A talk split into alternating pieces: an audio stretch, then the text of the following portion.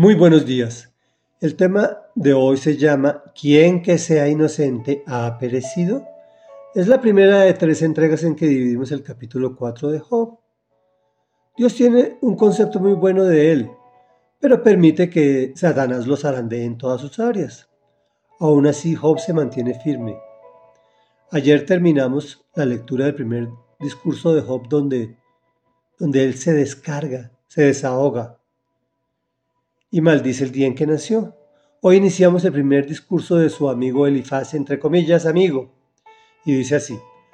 A esto respondió así Elifaz de Temán, comillas, tal vez no puedas aguantar que alguien se atreva a decirte algo, pero ¿quién podrá quedarse callado?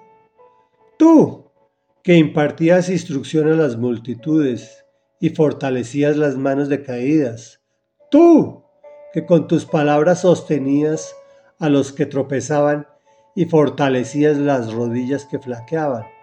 Ahora que afrontas las calamidades, ¿no las resistes? Te ves golpeado y te desanimas. ¿No debieras confiar en que temes a Dios y en que tu conducta es intachable? Ponte a pensar, ¿quién que sea inocente ha perecido? ¿Cuándo se ha destruido a gente íntegra?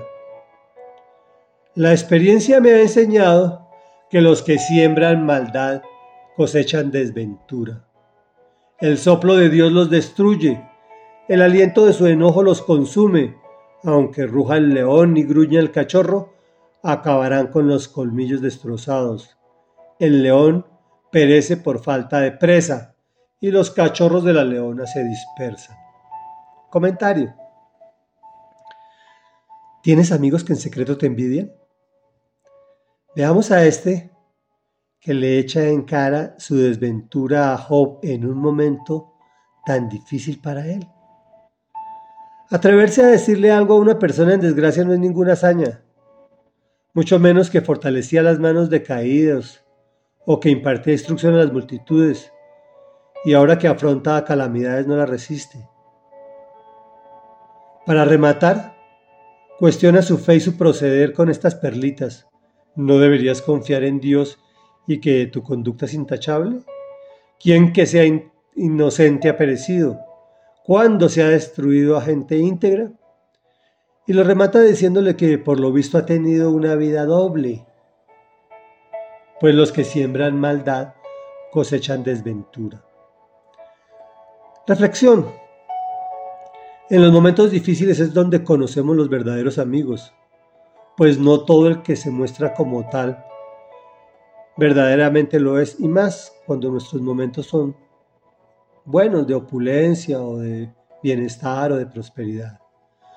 Oremos, Señor de la Gloria, venimos ante tu presencia agradecidos contigo porque nos has mirado con amor.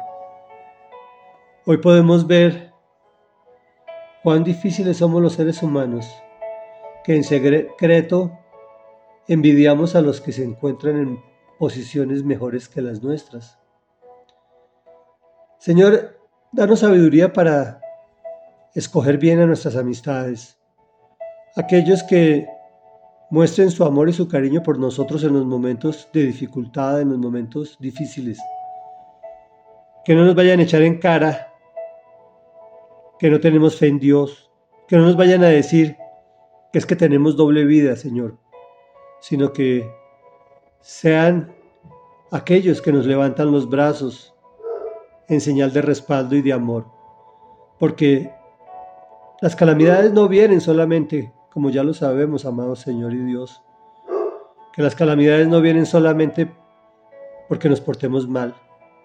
También vienen, como en el caso de Job, por pruebas que tú haces a aquellos que te aman, para fortalecer su carácter y para bendecirlos en un momento futuro.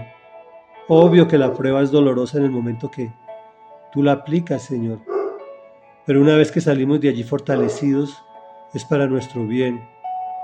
Y te damos gracias por las pruebas que nos ha tocado vivir y las que nos van a tocar en el futuro. Por favor, Señor, fortalécenos para salir firmes de a ellas, Señor. Te lo pedimos en el nombre poderoso de Jesús. Amén y amén.